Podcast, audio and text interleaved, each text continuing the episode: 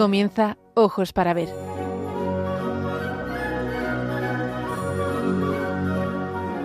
Dirigido por Andrés Jiménez con la participación de Miguel Ángel Irigaray y Santiago Arellano.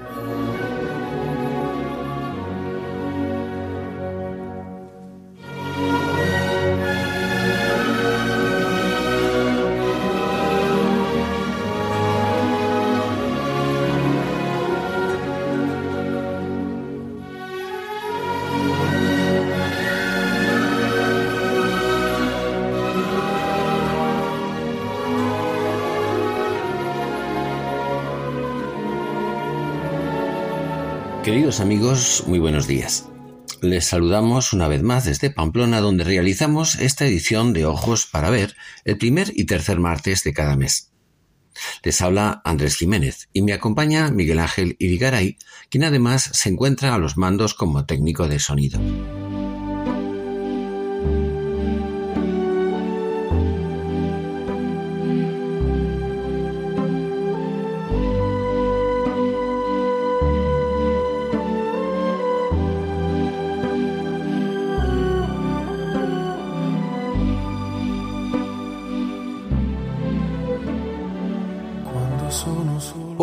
Volvemos a hablar de la belleza, pero más en concreto, de esa belleza que anida en el propio ser humano, la de la virtud, la del alma que se eleva a lo mejor de sí misma, esa belleza moral que indica la presencia del mismo Dios. San Pablo VI decía que el mundo en que vivimos tiene necesidad de belleza para no caer en la desesperación. Contemplada con mirada limpia, la belleza habla directamente al alma y la transforma. La belleza habla a la mente y al corazón, a la inteligencia y a la razón, a nuestra imaginación y a nuestra percepción del bien y del mal. La belleza no deja indiferente. A través del asombro despierta emociones, pone en movimiento un dinamismo interior que genera gozo y plenitud, deseo de participar en la belleza misma interiorizándola e incorporándola a la propia vida. Pero de la belleza de la que hablaremos hoy es esa belleza interior de la persona, que nace de la presencia del bien en el alma, del resplandor en nuestra vida del rostro de Dios. Miguel Ángel, muy buenos días, un fuerte abrazo. ¿Qué tal estás? Buenos días Andrés, buenos días oyentes de Radio María. Qué alegría estar con todos ustedes, qué alegría estar contigo Andrés para hablar hoy de la belleza, esa belleza interior de la que nos has comentado, unos votos, unas palabras, unos bellos apuntes en ese comentario tuyo inicial. La experiencia de la belleza, ya lo sabes tú bien Andrés, responde al íntimo deseo de felicidad que late en el corazón del ser humano. Abre horizontes que impulsan a salir de sí mismo, de la rutina y del instante pasajero para abrirse a algo más grande, a la belleza misma con mayúscula, que es fuente de toda belleza. La belleza de la creación, según lo experimentó y narra San Agustín, invita a contemplar la belleza en su fuente, que es el creador de todo. Por su parte, la belleza de las obras de arte nos desvela algo de lo que los artistas han captado de manera privilegiada final y principalmente Cristo, el Verbo hecho carne, es el más bello de los hijos de los hombres, en quien reluce todo su esplendor la belleza divina. Es el icono de la santidad, el modelo de toda belleza humana, la belleza de una vida transformada por la gracia. Proponer hoy la verdadera belleza, anunciar y dar a conocer la belleza que salva, que se experimenta allí donde la eternidad se muestra en el tiempo, invita a descubrir la belleza interior de la persona que nos lleva a esperar a pesar de todo. Esperar de las personas que de ellas brote el bien, con esa esperanza que es anticipación del mundo redimido, anuncio de la belleza definitiva. La Iglesia es el pueblo de la belleza que salva, pues anticipa en el tiempo y en la vida algo de la belleza de Dios, que al final de los tiempos lo será todo en todos. Están escuchando Ojos para Ver con Andrés Jiménez.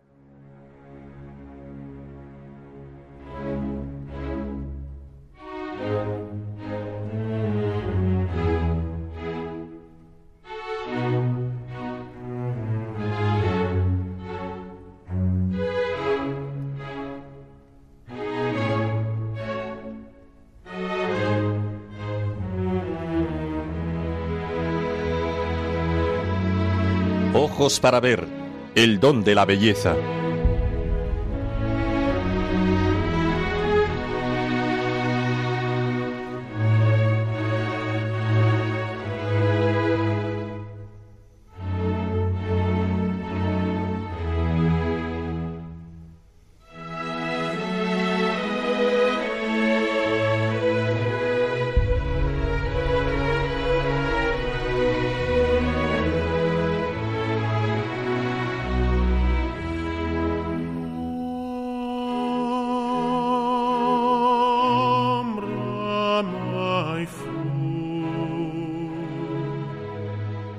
Singular belleza de Cristo como modelo de vida verdaderamente bella se refleja en la santidad de una vida transformada por la gracia. De la belleza interior y de la profunda emoción provocada por el encuentro íntimo y personal con Cristo, que es la belleza misma, nace la transformación profunda del alma, la capacidad de irradiar esperanza y de contribuir al embellecimiento del mundo. Pensemos en la experiencia de San Agustín de la que habla en sus confesiones. Tarde te amé, hermosura tan antigua y tan nueva. Tarde te amé. Tú estabas dentro de mí y yo fuera. Por fuera te buscaba y me lanzaba sobre el bien y la belleza creados por ti. Tú estabas conmigo y yo no estaba contigo ni conmigo. Me retenían lejos las cosas no te veía, ni te sentía, ni te echaba de menos. Mostraste tu resplandor y pusiste en fuga mi ceguera. Exhalaste tu perfume y respiré, y suspiro por ti. Gusté de ti y siento hambre y sed. Me tocaste y me abrazo en tu paz. Cristo Jesús es el rostro del Padre. Es el más bello de los hijos de los hombres, como dice el Salmo 45. En él resplandece la plenitud de la gracia. Pero el icono del crucificado, su rostro desfigurado, muestra de la manera más sublime la misteriosa y verdadera belleza de Dios. Es preciso contemplarlo con ojos de fe. No es visible a una mirada utilitarista, egoísta, superficial. Es la belleza que se realiza en el dolor, en el don de sí, sin esperar nada a cambio la belleza del amor que es más fuerte que el mal y que la muerte.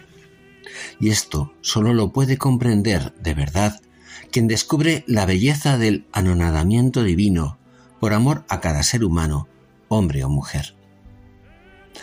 En todo lugar y en toda época, una multitud de hombres y mujeres se han dejado atrapar por esta belleza, se han entregado a ella, han vivido en ella tanto como pudieron. El Papa Benedicto XVI se expresaba así. Nada puede acercarnos más a la belleza que es Cristo mismo, que la luz que resplandece en el rostro de los santos, mediante la cual se hace visible la luz del propio rostro de Cristo. La belleza del testimonio cristiano, de una vida en la que está presente el mismo Cristo, la hace convincente. El anuncio de lo que Cristo es y hace por nosotros solo es creíble cuando nuestra vida manifiesta una belleza que no deja indiferente. Del encuentro personal con Cristo en la fe, en la conversión real de nuestra vida a Él, diaria y permanente y sostenida por la gracia, nace la belleza de la santidad. No se trata de una belleza superficial y de fachada, sino interior, que tiene por autor al mismo Espíritu Santo. Y así, donde resplandece la caridad, se manifiesta la belleza que salva.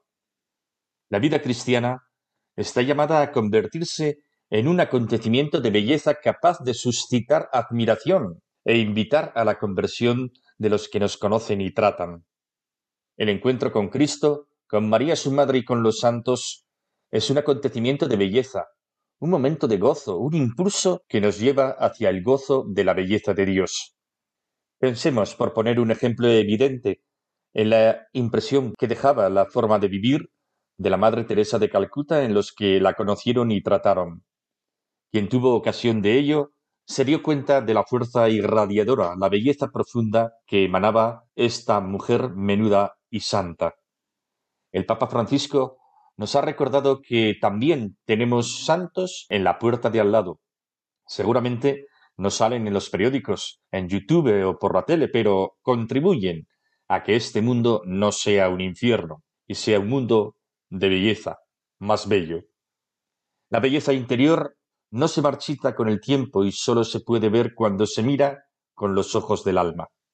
Resplandece en lo profundo de las personas y florece a impulsos del amor verdadero. Por el contrario, los estándares de belleza exterior y aparente que hoy se nos imponen generan una fascinación en muchos jóvenes que ven en ellos el camino al éxito. También se puede ver en personas de avanzada edad que buscan a toda costa retener o aparentar una imagen juvenil. Lastimosamente, esto conlleva una obsesión por el estado físico y la propia imagen que afecta seriamente a los hábitos de vida o incluso a la conducta alimentaria de no pocas personas. Todos sabemos de trastornos alimenticios como la anorexia, la bulimia o la vigorexia que esclavizan a muchas personas. Los medios de comunicación y nuestra sociedad en general son bastante hipócritas en este tema. Reflexionan y se preocupan cuando se trata de estos trastornos, pero a la vez ensalzan y promocionan espectáculos, concursos de belleza o eventos donde solo se reconocen y admiran las proporciones corporales o la ostentación en el vestir. Los concursos de belleza, la fuerza del erotismo en la publicidad y los espectáculos o la obsesión por los cambios quirúrgicos son reflejo de una sociedad que valora más lo superficial y la apariencia que lo profundo y verdadero. Una sociedad banal la fama, el dinero, el poder, el hedonismo, la imagen corporal, la vanidad, se han convertido en el espejismo que lleva a confundir la felicidad con las meras apariencias, con un bienestar de fachada, tantas veces encubridor de un vacío atroz. Aunque solemos pensar, sobre todo en nuestra sociedad actual, el narcisismo y la superficialidad, la vanidad, las riquezas efímeras no son algo nuevo. Hace ya dos mil quinientos años, en una Atenas podrida de opulencia y de vanidad brillante pero sin alma, Sócrates se lanzó a denunciar una cruda decadencia moral y espiritual. El celo ético del maestro fue visto por muchos como una impertinencia fastidiosa que le llevó a una acusación pública, a un juicio vergonzoso y a una condena a muerte infame. Es conocida la historia que relata su discípulo Platón en su Apología de Sócrates. Ante la asamblea que podía liberarle de la pena de muerte, a Sócrates se le sugirió que si quería continuar viviendo, abandonase su actividad de denuncia del vacío moral que veía entre sus conciudadanos. Sin embargo, el amor a la verdad y Atenas le llevó a poner el dedo en la llaga. Tomando la palabra, el filósofo, en medio del ágora, contestó Atenienses, os respeto y os amo, pero obedeceré a Dios antes que a vosotros. Y mientras yo viva, no dejaré de filosofar diciendo a cada uno de vosotros cuando os encuentre, amigo, no te avergüenzas de no haber pensado más que en amontonar riquezas, en adquirir crédito y honores, en despreciar los tesoros de la verdad y de la sabiduría, y de no trabajar para hacer tu alma tan buena como pueda serlo? Toda mi ocupación es trabajar para persuadiros, jóvenes y viejos, que antes que el cuidado del cuerpo y de las riquezas, antes que cualquier otro cuidado, es el del alma y de su perfeccionamiento. Porque no me canso de deciros que la virtud no viene de las riquezas, sino por el contrario, que las riquezas vienen de la virtud, y que es de aquí de donde nacen todos los demás bienes públicos y particulares. Si diciendo estas cosas corrompo la juventud, es preciso que estas máximas sean una ponzoña, porque si se pretende que digo otra cosa, se os engaña o se os impone. Sócrates propone como remedio a la corrupción política y el envilecimiento de las costumbres el cuidado del alma, la búsqueda de la verdad y del bien, y una vida conforme a la virtud. Llega incluso a afirmar y mostrar con su ejemplo de vida que es preferible padecer una injusticia a cometerla. Su magisterio iluminó principalmente a sus discípulos Platón y Aristóteles, a través de los cuales pervive como uno de los principales maestros de la cultura occidental. Parece que no estaría de más volver a escuchar sus reflexiones.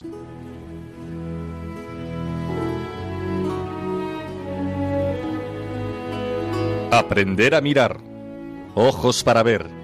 Radio María.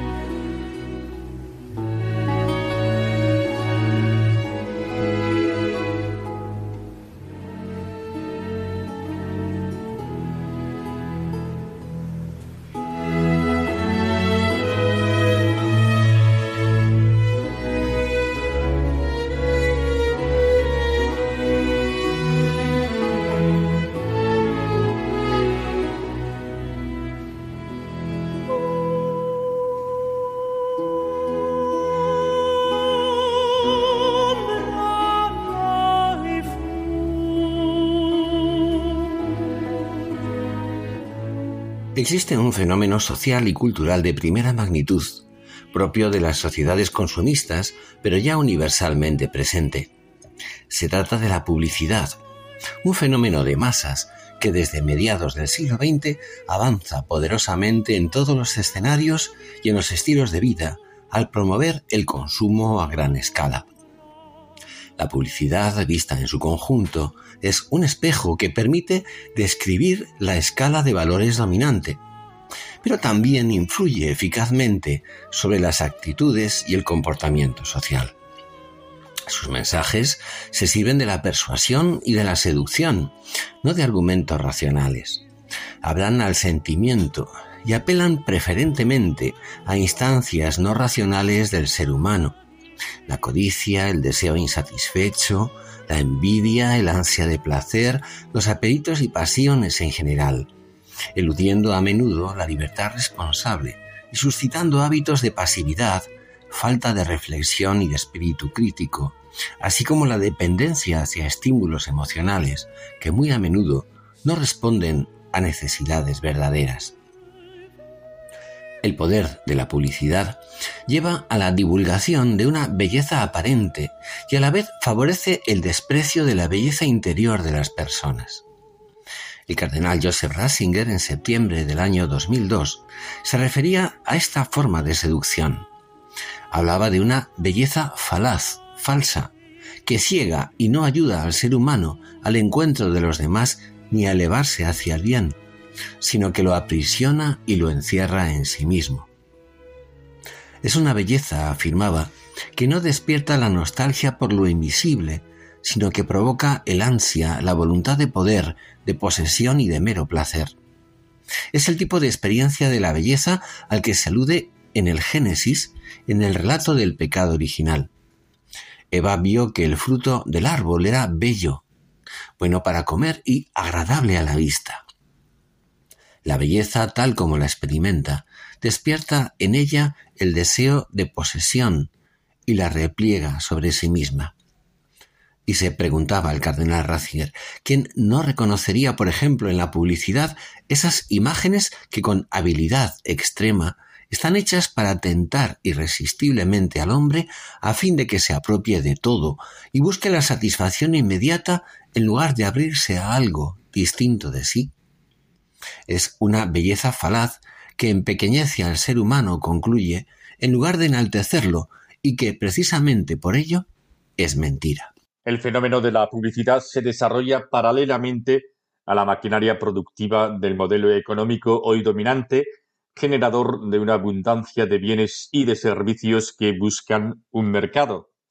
La publicidad posee una extraordinaria eficacia comunicativa, una estética y una retórica audiovisual que ha contribuido poderosamente al escenario de una auténtica cultura y culto de la imagen, de las apariencias y del deseo.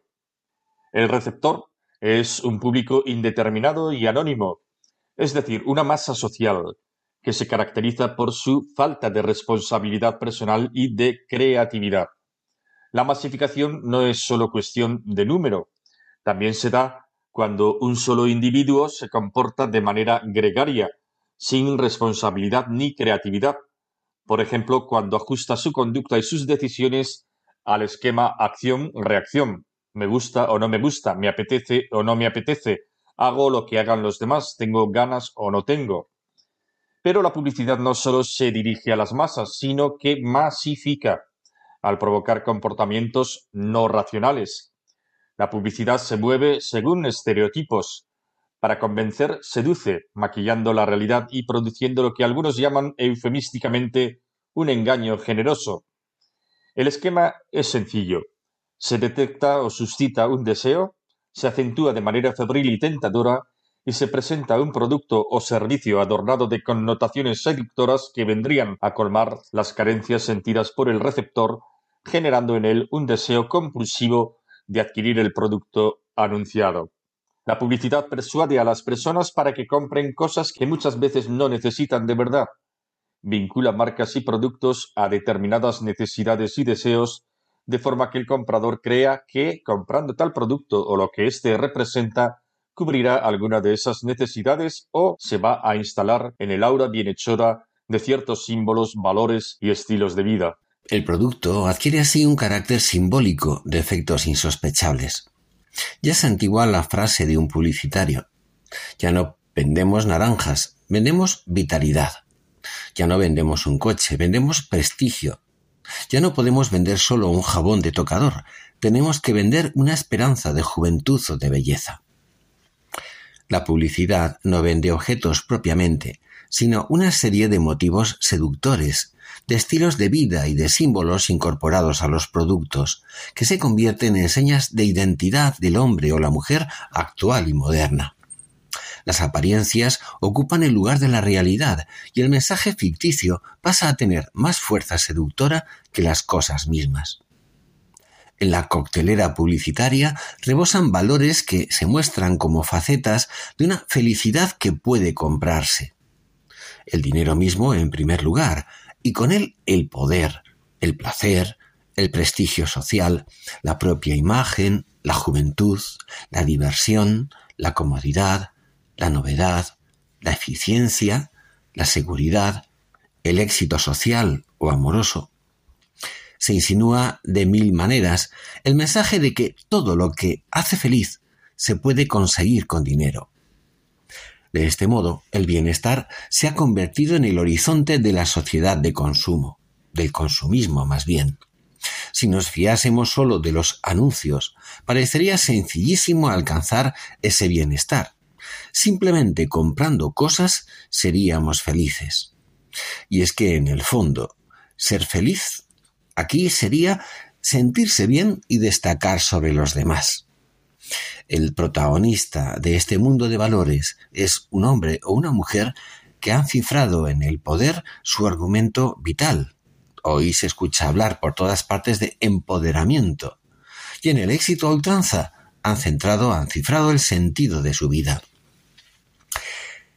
Este permanente escaparate del placer y de la felicidad que ofrece la sociedad consumista genera una gran cantidad de personas fácilmente influenciables, adictas al consumo, porque la realidad no es tan gratificante como los anuncios que a menudo sirven de referente para sus deseos.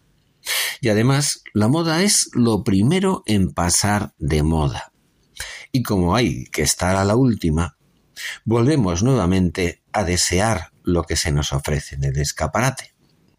En el universo creado por la publicidad se han disparado los miedos, las angustias y los complejos que experimentan quienes no utilizan los desodorantes, los complementos o las cremas de belleza que se anuncian. Felicidad y éxito parecen acompañar a quienes usan las marcas de detergente, el coche o la ropa que se publicitan o que viajan a lugares exóticos en cruceros de lujo. Un reloj sirve para medir sus horas de placer. Una bebida refrescante te da alegría de vivir. Un perfume te proporciona seguridad en ti misma. Se ha dicho que el consumismo es la nueva religión de la cultura de masas, con sus tiempos y lugares sagrados. Todos sus postulados se resumen en dos. Te amarás a ti mismo sobre todas las cosas y al dinero como a ti mismo. En este modelo de sociedad, ha escrito García Matilla, lo único inmoral es no tener cosas. Se generan así estilos y formas empobrecidas de vivir. Estamos ante un arquetipo diseñado por una civilización en la que falta una base moral que ayude a distinguir el bien del mal y en la que el corazón se ha visto reducido a un sentimentalismo inestable. Sería muy exagerado afirmar que para muchas personas en la práctica ser feliz significa más o menos parecerse a lo que se muestra en los anuncios. Este es el espejo multiplicado por doquier a través de la televisión, las redes sociales y todo tipo de pantallas en el que muchas personas se contemplan a sí mismas. Las apariencias han ocupado el lugar de la realidad. En él, la belleza corporal, además de ser un ideal de vida y una forma de éxito, se ha convertido también en un objeto de consumo, lamentablemente. Pero este perfil no hace justicia a la aspiración de todo ser humano a la belleza, a sacar lo mejor de sí mismo y a ver satisfechas sus más radicales aspiraciones en la vida, como amar y ser amados. Una persona es mucho más que un consumidor. Tener muchas cosas no llena el corazón, así de simple. Porque, como ya escribía en el siglo XVI Baltasar de Castiglione en su libro El cortesano, la belleza exterior verdadera es signo de la belleza interior. La esencia de la elegancia palabra que procede etimológicamente de eligo, elegir, consiste en mostrar un atractivo equilibrio mental interior y exterior, una belleza que brota de la riqueza de la propia intimidad, sin las esquizofrenias y obsesiones de una moda banalizante. Si hay una palabra que defina el frenesí vital del consumismo, es esta, superficialidad. Ojos para ver, con Andrés Jiménez.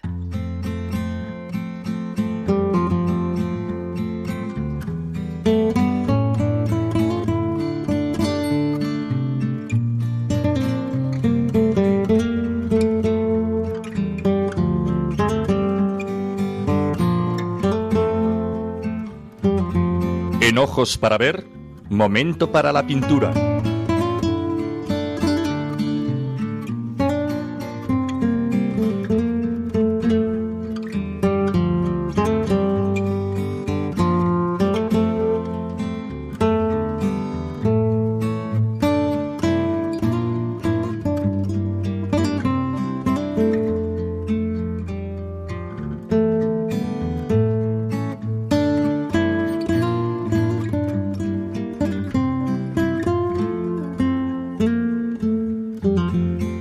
Santiago Arellano nos obsequia con su comentario al cuadro de Domenico Ghirlandaio, conocido como Retrato de Giovanna Tuornaboni. El cuadro se encuentra expuesto en el Museo Thyssen-Bornemisza de Madrid y es su obra más preciada. A la joven que aparece en el cuadro la conocemos por el apellido de su esposo, Tornabuoni, pero ella pertenecía a la poderosa familia de los Albizzi. Nos encontramos ante una dama de alta alcurnia. Aparece de perfil sobre un fondo oscuro. Impecable el peinado, recogido sobre la nuca, alto cuello de garza, como diría el arcipreste, un traje suntuoso de damasquinado dorado, los brazos en escuadra y entre las manos un pañuelo recogido. La mirada y el rostro se muestran serenamente pensativos. Es elegante y bellísima. Algo intuimos de su finura, buen gusto, sencillez. Se recorta su figura sobre una alacena o armarito donde aparecen un collar de perlas de coral que algunos identifican con las cuentas de un rosario, un broche y el libro de las horas de la lectio divina, entreabierto como si lo acabara de utilizar. Y además un pergamino, añadido por el pintor con unos versos del poeta latino Marcial hizo el encargo de pintarlo el marido de Giovanna. Tras la muerte de su esposa, al dar a luz a su segundo hijo, el señor Tornabuoni quiso tener un recuerdo de su mujer. Ghirlandaio la había pintado recientemente en el mural de la Visitación que se encuentra en la iglesia de Santa María Novella, en Florencia. Giovanna aparecía, de cuerpo entero y con un vestido muy parecido, en la comitiva de jóvenes embarazadas que asistían al encuentro de María con su prima Santa Isabel.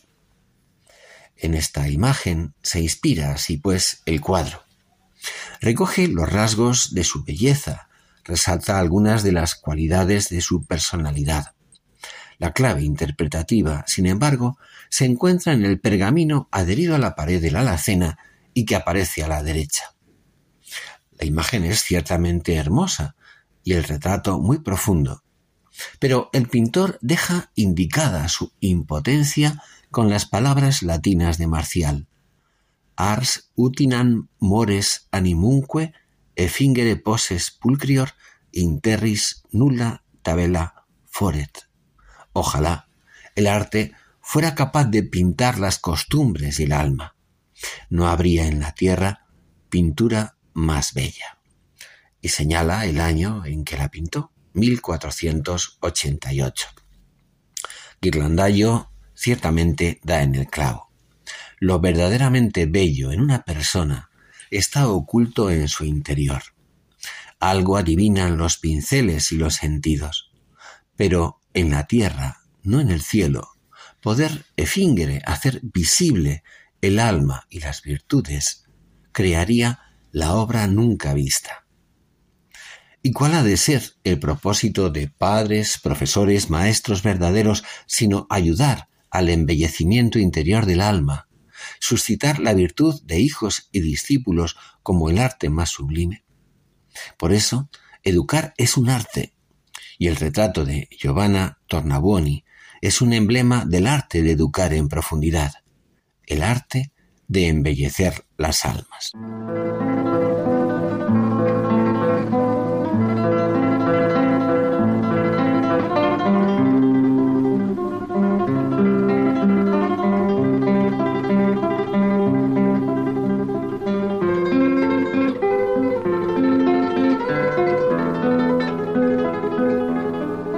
Momento para la poesía.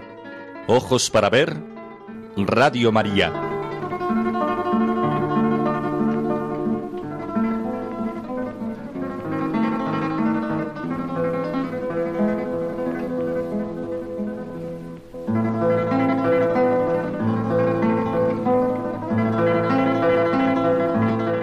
El atractivo de la belleza corporal con ser una experiencia universal presenta cierto aspecto misterioso y desconcertante. Con demasiada frecuencia comprobamos que la conquista de esa belleza deja un sabor agridulce. Pedro Salinas, reconocido como el poeta del amor, dice que los besos y las caricias se equivocan siempre y no acaban donde dicen, es decir, no dan lo que prometen. ¿Por qué? Porque en realidad, nos dice Platón, la belleza es la llamada de otro mundo para despertarnos, despertarnos y rescatarnos de la caverna donde vivimos. Platón intuye que el amor nos hace sentir que el Dios mismo tiembla en el ser querido. Así lo expresa el poeta Miguel Dors en su poema Esposa. Dice así.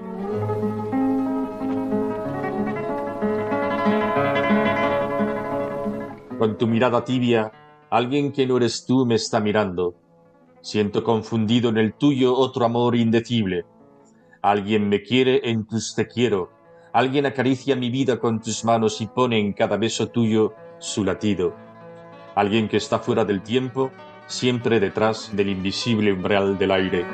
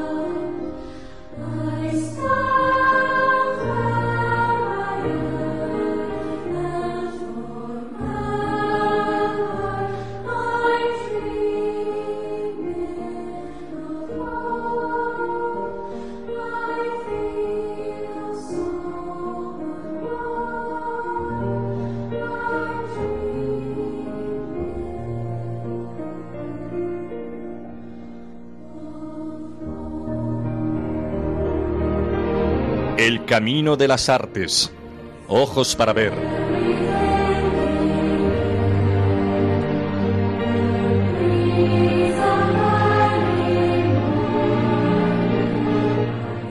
Las artes, todas ellas, expresan la capacidad humana de confrontarse con el mundo y con uno mismo, captando la belleza y expresándola a través de los sentidos, cargada de un sentido humano y a través de diferentes lenguajes.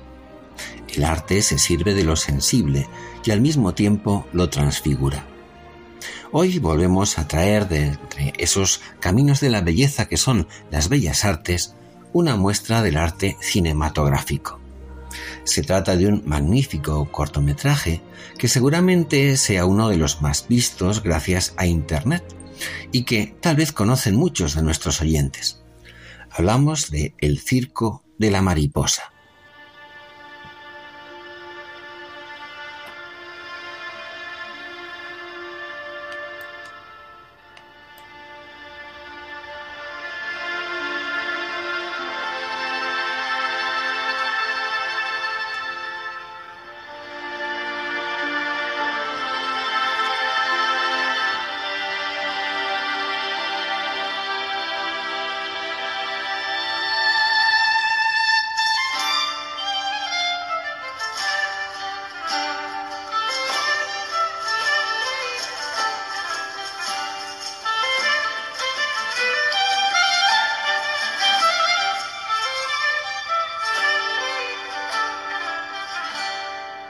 Este bellísimo corto del año 2009, de unos 20 minutos de duración, el director Joshua Beigel nos cuenta una historia impactante acerca de la dignidad y la belleza interior de toda persona humana.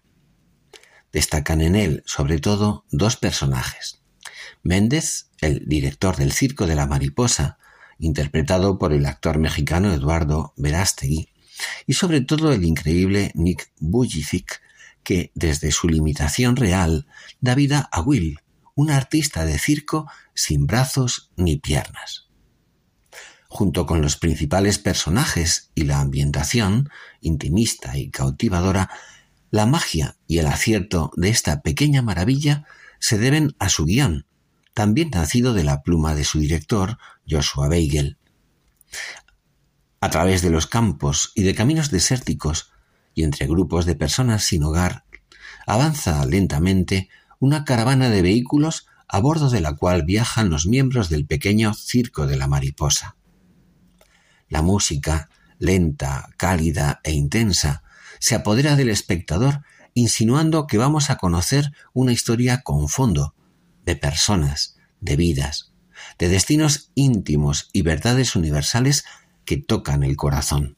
En la década de los años 30 los Estados Unidos están sufriendo la Gran Depresión. Muchas personas están en paro y sin hogar y todo parece como yermo anegado por la tristeza y la desolación.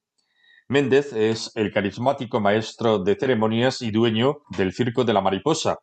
Durante un viaje se detiene a visitar el Circo Carnaval, un espectáculo lamentable de rarezas y fenómenos para la irrisión de la gente, cuya atracción principal es Will, un hombre que no tiene extremidades, que se exhibe como una burla de la naturaleza y a quien el director del espectáculo presenta como una perversión de la naturaleza, un hombre, si se le puede llamar así, a quien Dios le volvió la espalda. Vaya. Méndez, sin embargo, se le acerca diciéndole Eres magnífico. A lo que Will responde escupiéndole pensando que se burla de él. Méndez, frente al estupor general, se limpia con calma y responde Quizás me acerqué demasiado. Ciertamente, para asomarse a la intimidad de una persona hay que respetar tiempos, ritmos, situaciones que reclaman paciencia, respeto y delicadeza. El circo carnaval, decíamos, era un escaparate de rarezas humanas, exposición burlesca de las imperfecciones de la gente, su nombre es totalmente expresivo, oculta bajo la máscara de la deformidad física la dignidad de los seres humanos, de las personas que la gente viene a ver. Will, no obstante, se las arreglará para esconderse en uno de los camiones del Circo de la Mariposa. Es acogido por sus miembros y empieza a descubrir que muchos de ellos provienen de una historia triste y que Méndez les ha dado una segunda oportunidad en la vida. El director del circo exclamará, lo que el mundo necesita son maravillas. Y añade, dirigiéndose a Will con mirada severa, pero tú, una perversión de la naturaleza, un hombre, si se le puede llamar así, a quien Dios le volvió la espalda. Ya basta. ¿Por qué dices eso? responde Will. Porque tú te lo creíste. Si pudieras ver la belleza que nace de las cenizas. Se suceden entonces, en flashback, retazos del pasado de los artistas del circo. Anna, madre soltera, redimida de la prostitución y hoy equilibrista. George, el forzudo que dejó atrás su alcoholismo. Papi, el viejo mendigo que hoy es el trapecista más anciano del mundo y sigue haciendo las delicias del público desde las alturas. Pero son diferentes a mí. Yo nunca seré como ellos, sostiene Will. Tú les llevas ventaja, repone el director. Cuanto más fuerte es la prueba, más glorioso es el triunfo. Méndez dejará que Will, que acaba de caerse a un río, se pruebe a sí mismo ante la dificultad y experimente que es capaz de mucho más de lo que todos y él mismo creían. Y así Will, tras afrontar la situación y dejando atrás su autocompasión y su victimismo, llegará a convertirse en el artista más admirado del circo de la mariposa. El nombre del circo de Méndez nos habla de seres humanos que renacieron ciertamente de las cenizas porque fueron mirados y valorados como personas, y supieron descubrir en sí mismos su propia belleza interior, su dignidad. Sammy, el hijo de Ana, la equilibrista, guarda en un frasco de cristal una oruga que se acaba de esconder en su capullo. Asustado, el niño le pregunta a su madre por el animal que parece haber desaparecido. Ella le contesta Está ahí, no la reconocerás cuando salga. Aunque no se muestra a la vista, la oruga prepara su magnífica aparición alada, transformada en una bella mariposa, como tantos seres humanos, como el propio Will sin miembros.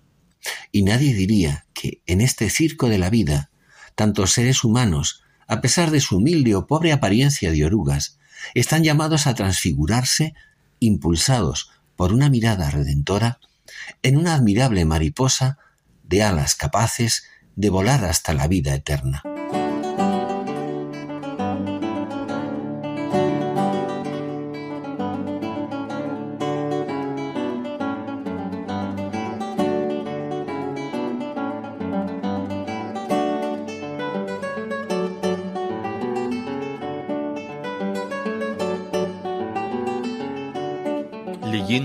Las novelas ejemplares de Miguel de Cervantes.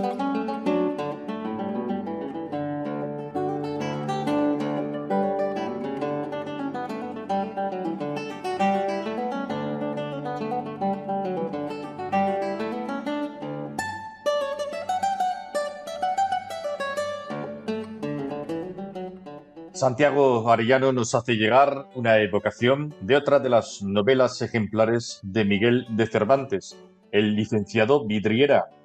En el párrafo que ha elegido para esta ocasión, el protagonista aparece curado de la locura que le había hecho célebre a los ojos de la gente por su rara genialidad. Pero en lugar de alegrarse por ello, las gentes le vuelven la espalda al haber dejado de ser una rareza humana. Cervantes se sirve del sarcasmo para denunciar la superficialidad voluble de la masa, la mirada torpe y maliciosa que en tantas ocasiones nos lleva a despreciar el valor de la persona, su riqueza interior y sus verdaderos méritos.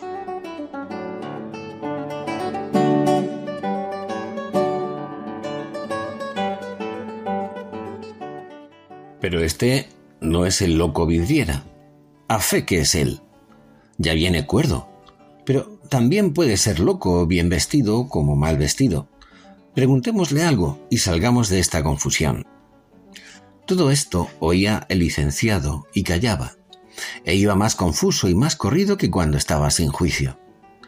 Pasó el conocimiento de los muchachos a los hombres, y antes que el licenciado llegase al patio de los consejos, llevaba tras de sí más de doscientas personas de todas suertes. Con este acompañamiento, que era más que de un catedrático, llegó al patio donde le acabaron de circundar cuantos en él estaban. Él, viéndose con tanta turba a la redonda, alzó la voz y dijo Señores, yo soy el licenciado Vidriera, pero no el que solía.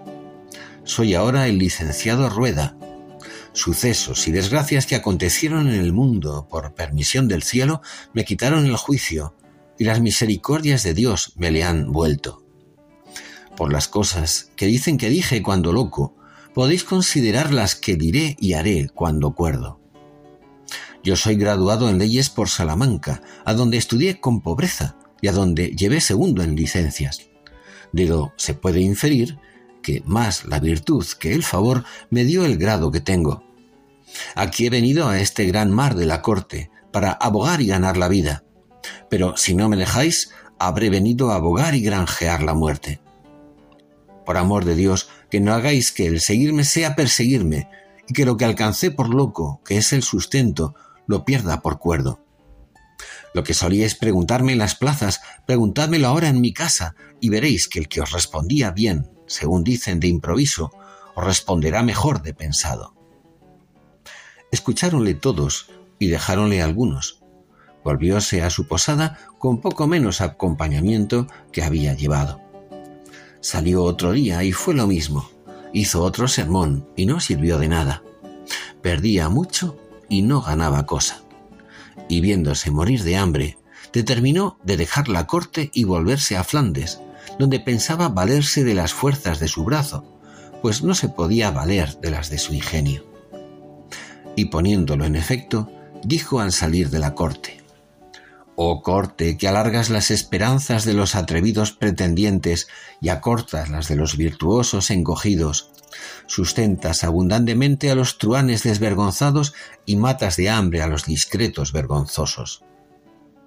Esto dijo, y se fue a Flances, donde la vida que había comenzado a eternizar por las letras, la acabó de eternizar por las armas, en compañía de su buen amigo el capitán Valdivia, dejando fama en su muerte de prudente y valentísimo soldado.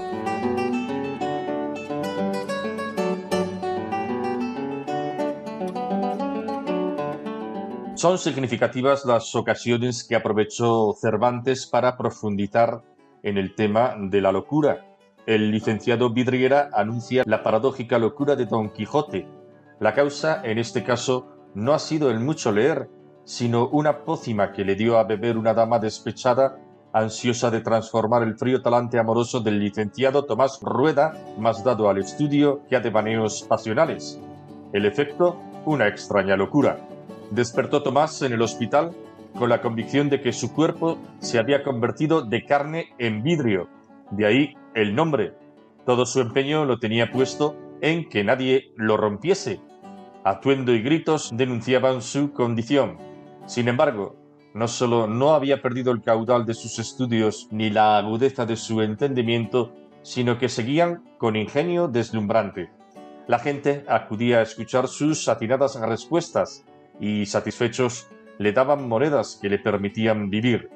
Las preguntas y respuestas son una antología de buen humor. Cuenta el narrador. Dos años o poco más duró en esta enfermedad porque un religioso de la Orden de San Jerónimo le curó y tras el tratamiento recuperó el juicio. Sucesos y desgracias que acontecen en el mundo por permisión del cielo me quitaron el juicio y las misericordias de Dios me lo han devuelto. La religiosidad de Cervantes tiene muy asentada la convicción de que Dios sobreabunda en misericordia. Más interesante es la frase, Señores, yo soy el licenciado Vidriera, pero no el que solía. Soy ahora el licenciado Rueda. Cervantes ha reflexionado con hondura sobre el concepto de persona. En el Quijote leeremos, yo ya no soy Don Quijote, y ese ya salva la identidad del caballero. La persona es el fundamento de nuestra dignidad y de nuestra identidad originaria. La personalidad, por su parte, es la realización concreta en el tiempo de ese proyecto de ser, a veces y por diversas causas muy diferente del previsto.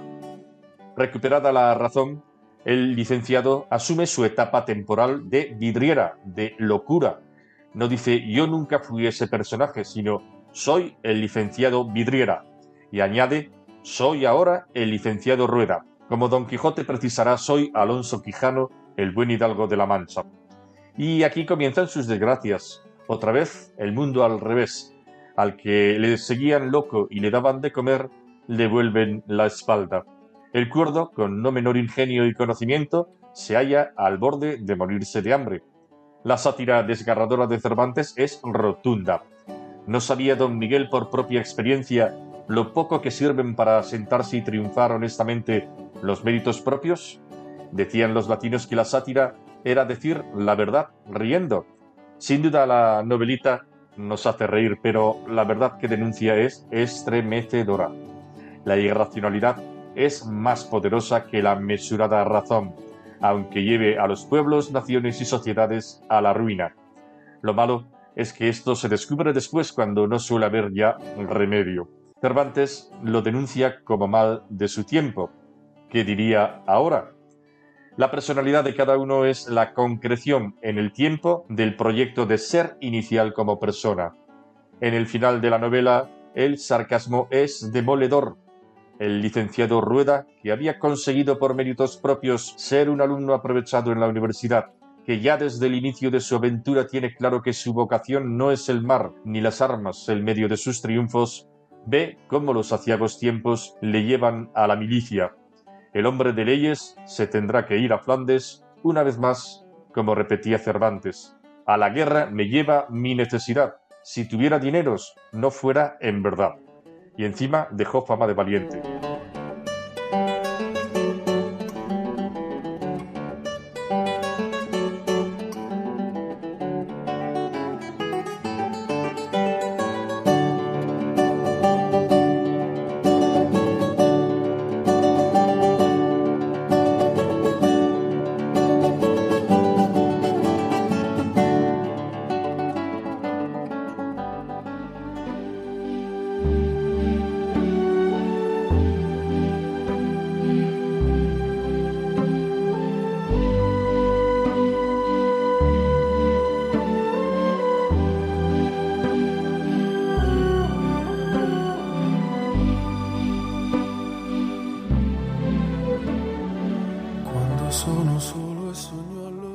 Despedimos, queridos amigos. Hemos hablado hoy de esa belleza interior que es la verdadera, la que hace bellas personas, la que sostiene en nosotros la esperanza de que en el ser humano se esconde una semilla de bien y que sólo la mirada de Dios nos asegura. A nuestro alrededor se difunde una mirada superficial, torpe y utilitarista que nos confunde al destacar y valorar solo lo aparente, lo exterior, tantas veces carente de verdad y de auténtico sentido. Tenemos que aprender a mirar a las personas, a nosotros mismos también, con los ojos de Dios. Porque aprender a mirar es aprender a vivir. Ah, y les recordamos que pueden disponer del contenido de este programa para volver a escucharlo o para descargarlo entrando en la página web de Radio María, en la sección de podcast buscando nuestro programa Ojos para Ver en la fecha de hoy, 21 de febrero de 2023. O pueden pedirlo también llamando al 91 822 8010. 91 822 8010. Que aprendamos todos a mirar para aprender a vivir. Que tengan todos ustedes un hermoso día. Buenas tardes.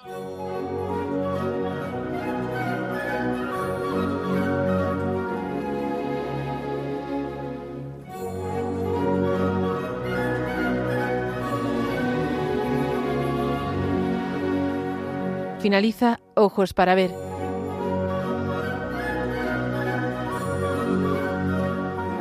Un programa dirigido por Andrés Jiménez con la participación de Miguel Ángel Irigaray y Santiago Arellano.